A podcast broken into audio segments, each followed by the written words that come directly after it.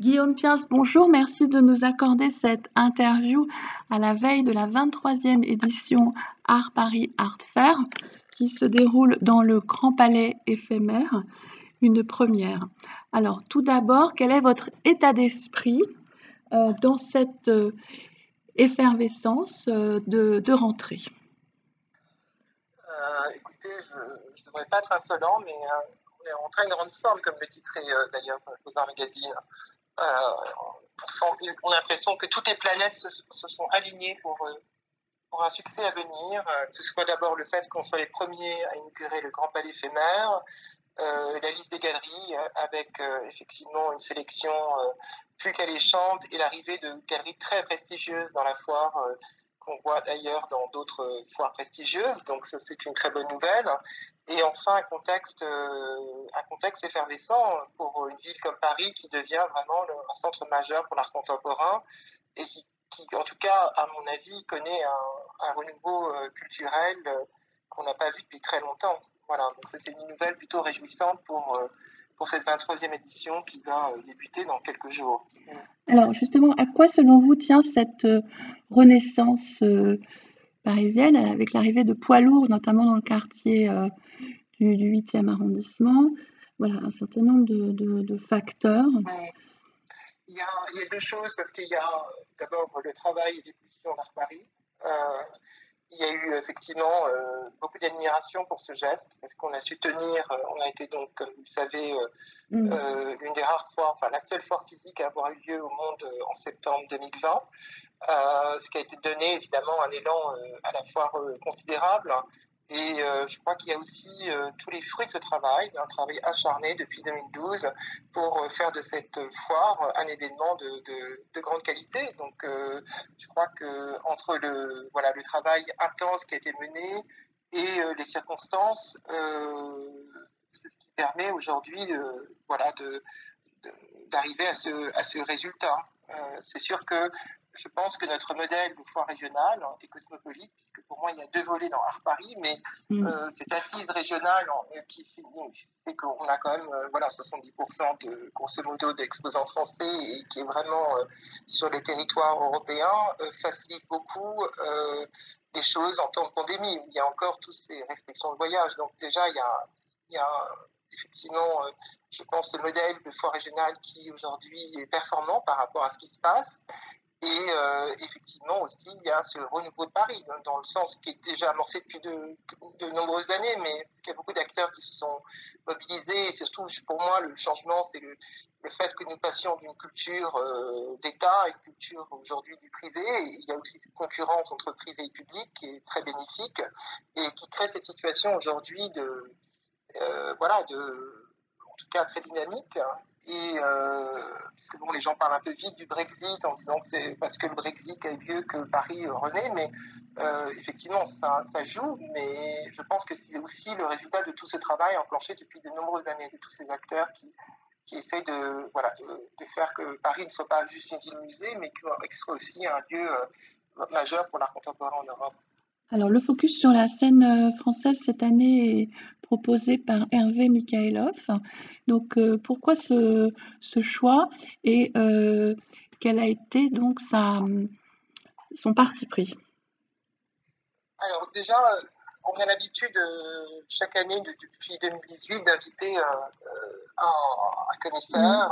Mmh qui est d'ailleurs euh, français, euh, pour euh, livrer sa, effectivement sa, vision de la scène hexagonale. Donc c'était déjà un parti pris dans une foire comme la nôtre de, soutenir vraiment la scène française. c'est un, surtout un engagement critique puisque le commissaire en fait intervient avec un projet, enfin un thème et une d'artistes qui illustrent ce thème et euh, surtout derrière un travail critique puisque le commissaire écrit euh, une notice pour chaque artiste plus un texte préface. Et ce travail d'écriture est abondamment diffusé puisque j'ai souvent fait l'expérience du fait que euh, les artistes étaient assez démunis. Je, vois souvent beaucoup de communication et finalement très peu d'informations. Euh, et je trouve très important, en tout cas, de, donner aux galeries euh, des outils comme celui-là, parce que c'est un texte critique, écrit en français et traduit en anglais. Donc voilà, c'est quelque chose que après les galeries réutilisent pour les catalogues des artistes et que les artistes peuvent réutiliser pour aussi illustrer leur parcours. Donc je trouve ça c'est une action que je trouve tout à fait importante. Et en ce qui concerne Hervé Mikhailov, on est effectivement, il y a eu cette, comment dire, cet accord immédiat quand il a parlé de ce projet, de, se dire oui, c'est intéressant, il y, a, cette résurgence de la figuration. C'est vrai que parler de la peinture en France a toujours été un sujet difficile, euh, peut-être moins aujourd'hui, mais ça l'a été quand même euh, pendant longtemps.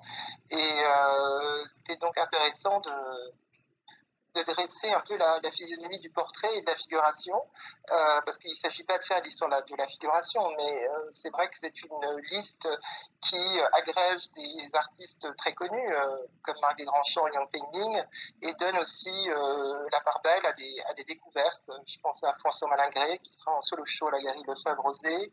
Je pense aussi à Rose Barbera, qui est tout juste fraîchement diplômée de l'École des Beaux-Arts de Paris, et qui sera aussi avec une exposition personnelle à la Galerie Pacte.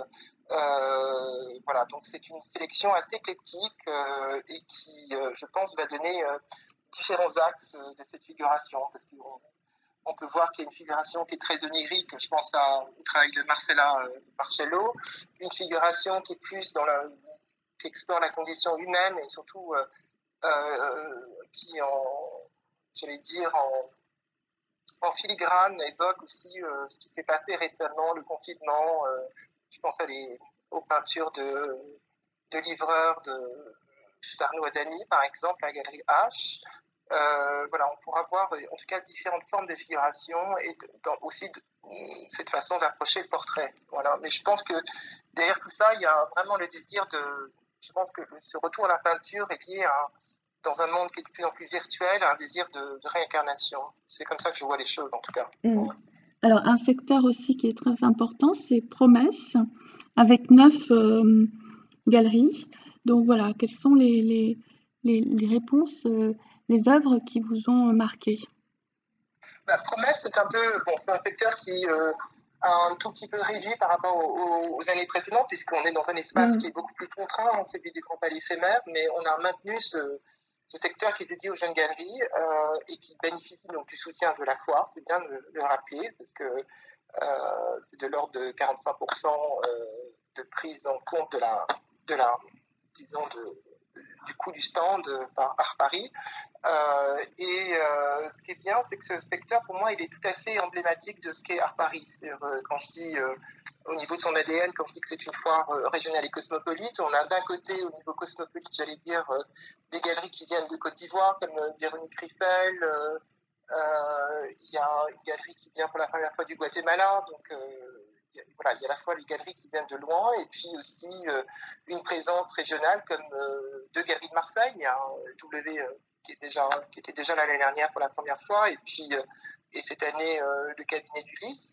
Et après, on a des galeries parisiennes comme Bonnie Pavec, 31 Project, qui est aussi très lié à la scène africaine. Et ce que je trouve intéressant aussi dans le, dans le projet, en tout cas dans l'approche de deux galeries, puisque je parle du Canet du Lys et de Pauline Pavec, ce sont des galeries aujourd'hui qui sont plutôt, qui s'engagent dans un dialogue transgénérationnel. Et je trouve que c'est aussi euh, tout à fait euh, une nouvelle sensibilité que je sens chez ces jeunes galeries, euh, de vouloir en tout cas confronter leurs artistes à l'histoire. Et j'ai trouvé ça aussi très intéressant de, de, changer un tout petit peu, de ne pas être que sur la création emergente et donc voilà, je pense que c'est un secteur qui va, qui va réserver, en tout cas qui est toujours un lieu de découverte. Et c'est ça qui est important, c'est ce qu'on veut faire en tout cas avec cette foire. Et cette approche d'ailleurs transtemporelle, hein, c'est aussi votre manifeste, puisque vous initiez depuis longtemps ce dialogue art moderne, art contemporain. Oui, vous, vous, militez aussi pour euh, ne pas être toujours dans des catégorisations, en quelque sorte. Oui, parce que moi j'ai été très gênée, que c'est lié à la culture, parce que je, suis, je, suis, très proche des artistes et euh, je suis née dans ce milieu-là, en fait. Et euh, je, je, suis frappée de voir à quel point, dans les discussions avec les artistes contemporains, enfin pour moi d'aujourd'hui, il y a toujours ce rapport à l'histoire, toutes ces citations et ces lignages d'artistes que je trouve très importantes et qui, pour des raisons, je, pense que c'est des raisons de marché avant tout.